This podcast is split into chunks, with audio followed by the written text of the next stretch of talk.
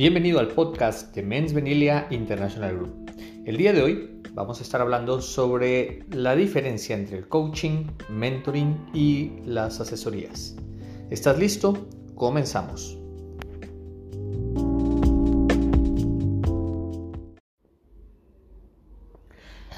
Un tema constante que surge eh, por los alumnos cuando empiezan a formarse con nosotros en coaching es cuál es la diferencia del coaching, el mentoring y las asesorías o ser un asesor. Y es importante el poder conocerlas y saberlas porque existe mucha confusión realmente entre lo que hace un coach, lo que hace un mentor y lo que hace un asesor. Es más, muchas personas que quizás se dedican a la asesoría o al mentoring, al ser el coach una palabra más habitual, más conocida en la actualidad, lo utilizan, pero erróneamente lo aplican. Erróneamente digo porque al final de cuentas no están aplicando coaching, están aplicando otras técnicas, otras herramientas. Entonces hoy quiero compartirte brevemente cuáles son esas diferencias para que si tú realmente estás interesado en una o en otra, sepas realmente eh, en qué te interesa formarte o si vas a contratar un servicio también de algún asesor, de algún mentor o algún coach, sepas realmente cuál es esa diferencia y sepas qué estás contratando. Entonces, vamos, quiero comenzar de primero con el tema de la asesoría. Aclaremos la asesoría, luego aclaremos el mentoring y luego lleguemos al coaching. Cuando estamos hablando de asesor, estás contratando a alguien que tiene un método, alguien que tiene algo que ya ha utilizado y que simplemente te va a asesorar en decirte cómo es la mejor manera que tú lo puedes aplicar para lo que, lo que quieres. Imagínate que tú contratas a una persona que te dé asesoría en diseño para remodelar tu oficina, esa persona ya tiene los conocimientos, tiene la experiencia de cómo hacer diseños, de cómo tienen que ser los colores, la distribución del sitio, eh, todo lo que tiene que ver directamente con eh, diseñar y decorar tu oficina. Esta persona te puede asesorar y te puede decir cuál es la mejor imagen que puedes utilizar en función de la utilización o de lo que tú quieres eh, con respecto al diseño de tu oficina. ¿Sí? En este, en este caso estás pagando por una persona que ya tiene eh, la experiencia y el conocimiento para hacerlo. Y muchas veces son asesorías bastante puntuales para un proyecto, para una actividad en específico.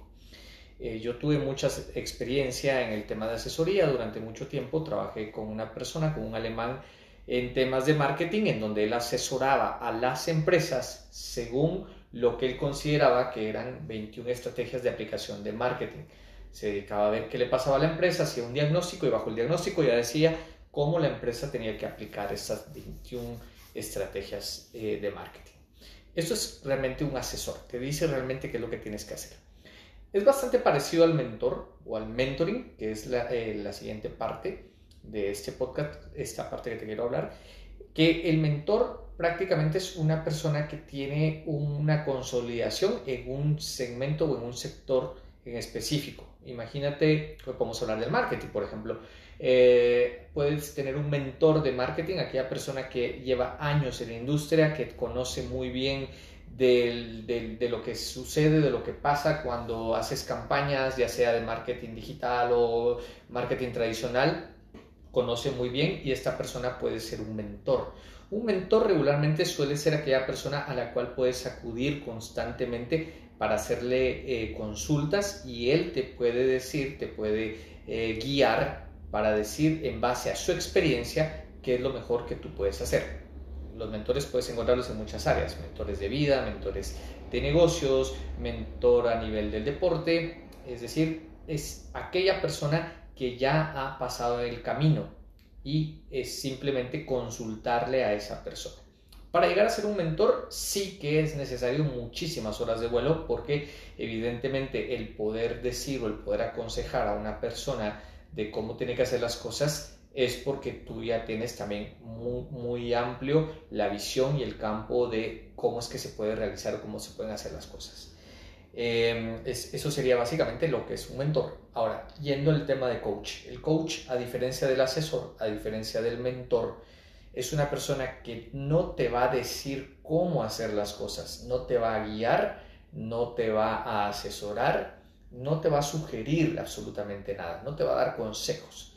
Y esto es bastante complicado de entender al inicio del coaching porque muchas veces se piensa que el coach te va a decir cómo hacer las cosas y realmente no. El coach simplemente es un acompañante, es alguien que te va a acompañar a que tú puedas descubrir cómo puedes hacer de mejor manera el trabajo que ya estás haciendo. Cómo puedes llevar de mejor manera tu vida o cómo puedes realizar lo que realmente quieras a través del acompañamiento del coach. En el coaching hay muchas áreas de acompañamiento también. Está el coaching de vida, el coaching ejecutivo, el coaching empresarial, el coaching financiero, el coaching para las ventas, el coaching espiritual, el coaching deportivo y muchos otros segmentos que en la actualidad se tienen de la aplicación del coaching. Eh, ¿Qué es lo más útil eh, para contratar o para formarte. Veamos las dos partes. Una es para formarte y otra es si en algún momento deseas contratar. El, tema de formarte, precisamente, pues eh, va mucho de la mano de lo que realmente quieres. Hay personas que vienen al coaching con nosotros porque ya les buscan, digamos, y muchas veces les piden consejo y les piden asesoría y demás, y eso ya lo hacen. El asunto está que se han topado muchas veces con personas que a pesar de que les has dado consejo, que a pesar que les has dado la manera de cómo pueden hacer las cosas, siguen repitiendo los mismos, los mismos patrones. Y eso es porque eh, muchas veces cuando las respuestas no salen de las personas, es poco probable que apliquen el 100% de lo que se les dice. Te comento, yo eh, vengo del mundo de la administración de empresas y de las asesorías y me sorprendía mucho el ver como muchas personas a las cuales se les daba un estudio a través de la asesoría muy profesional, del 100% de lo que se les daba en el estudio de lo que tenían que hacer, aplicaban entre un 20 a un 30% de las acciones. Esto es porque ocurre que la persona, el empresario mismo decía, no, es que esto lo veo bien, pero no para mi empresa, no para mí, es como que no surgió de él, es una sugerencia de alguien externo y según eh, la forma de ver el empresario es que eso es muy difícil de aplicar y cuando ve una dificultad pues poco o mucho de eso va a ser. Entonces es importante decir que el proceso de coaching, el gran potencial, y es por eso que nosotros formamos a, a muchas personas en el proceso de coach, es que acompaña precisamente a que sea la persona misma la que descubra. Imagínate si es un tema de coaching de vida, ¿sí? Nosotros decimos, ¿quién mejor que la propia persona conoce de su vida para encontrar las verdaderas respuestas de qué es lo que tiene que hacer y cómo tiene que hacer para solucionar sus conflictos. O qué mejor que esa persona que está trabajando en su propia empresa o que es un ejecutivo para una empresa que seguramente tendrá ya algún tiempo y conoce las interioridades de su negocio, de la manera de cómo venderle a un cliente y que simplemente lo que está buscando son nuevas opciones y alternativas. Qué mejor que sea la misma persona la que a través desde su propia perspectiva puede encontrar las maneras de cómo hacer mejor las cosas.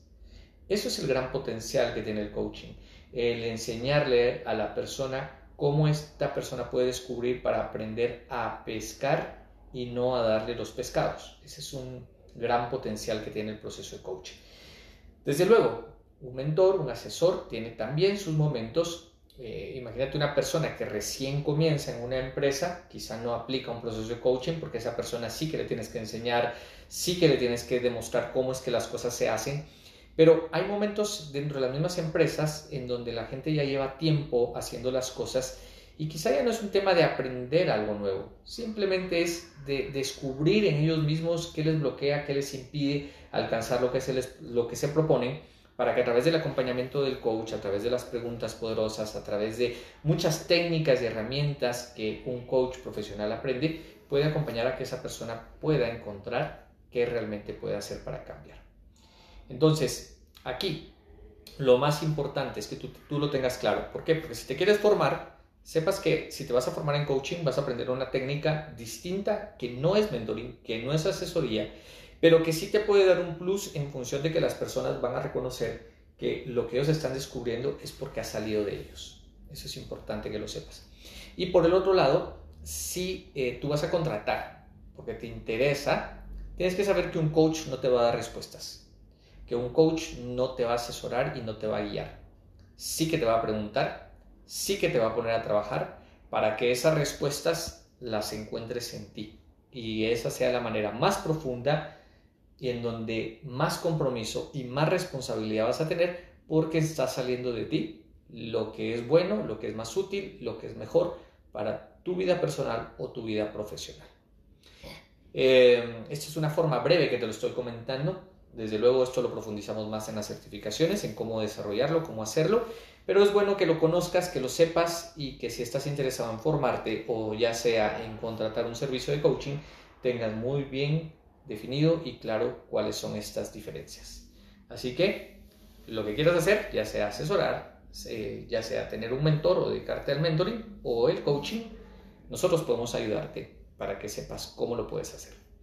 Para mí es un placer y espero que me puedas escuchar en el siguiente podcast de Men's Vanilla International. Hasta la próxima.